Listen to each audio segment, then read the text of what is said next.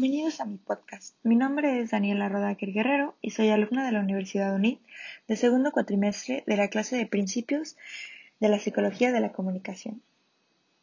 El día de hoy hablaremos sobre un tema muy importante, los factores intrapersonales e interpersonales que influyen en nuestra comunicación. Los seres humanos siempre tenemos factores intrapersonales y interpersonales que influyen en nuestra comunicación. ¿Alguna vez te has preguntado por qué reaccionamos de cierta forma sobre un tema? ¿O por qué en nuestros grupos del salón siempre hay un chico que tiene más influencia en las decisiones del grupo y en cómo nos organizamos para convivir? Todo tiene una explicación. Y es que hay ciertos factores que son los que nos rigen y nos direccionan a cómo serán las cosas. Las actitudes de cada persona, las emociones, la cognición social son algunos de las cosas que influyen en nuestra comunicación. Los factores intra e interpersonales que influyen en nuestra comunicación son los siguientes. Las actitudes del individuo.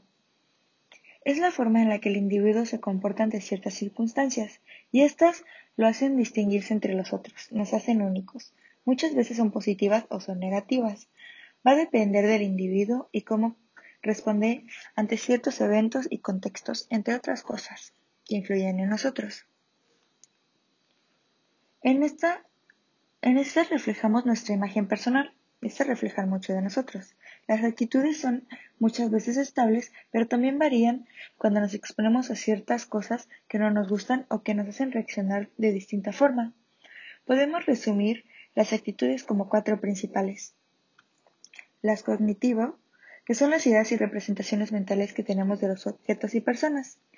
Las afectivo, las que son las ligaduras emocionales que tenemos hacia los objetos y personas.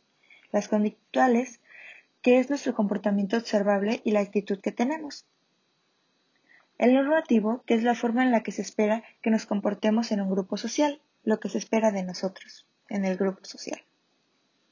La cognición social es la percepción humana que tenemos para evaluar y explicar nuestro entorno.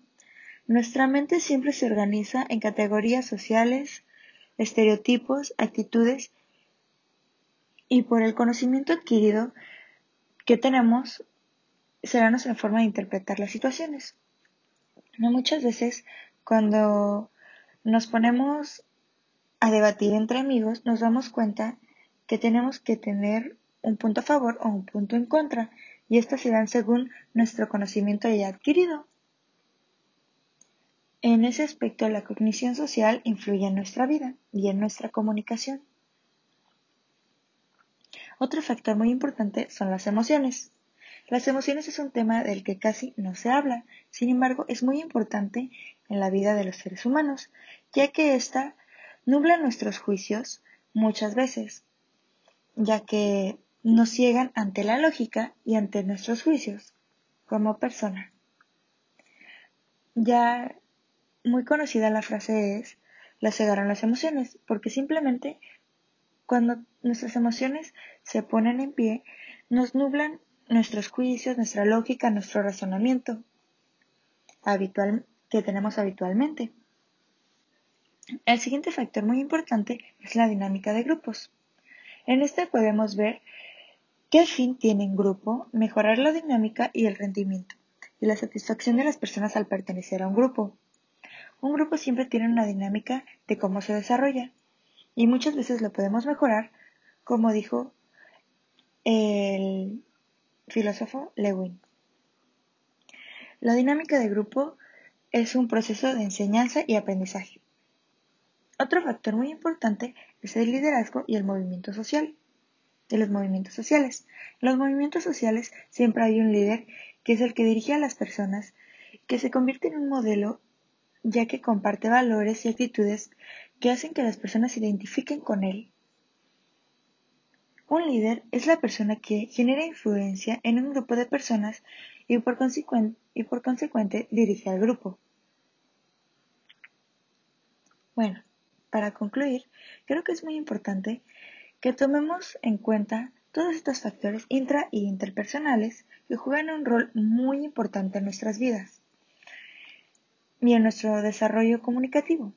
ya que muchas veces nuestro desarrollo comunicativo debe ir de la mano con aspectos de este tipo para tener una comunicación asertiva o negativa. Es importante tomar en cuenta nuestra actitud y de nuestras emociones para aprender a manejarlas. En nuestra cognición social, igual, ya que así podemos mantener ciertas interacciones con los otros, tener una comunicación asertiva y complementaria con quienes nos rodean. Esto es muy importante para la convivencia del ser humano y simplemente para tener una comunicación con nuestro entorno, que son las personas que nos rodean. Entonces todos estos aspectos van ligados a nuestra comunicación.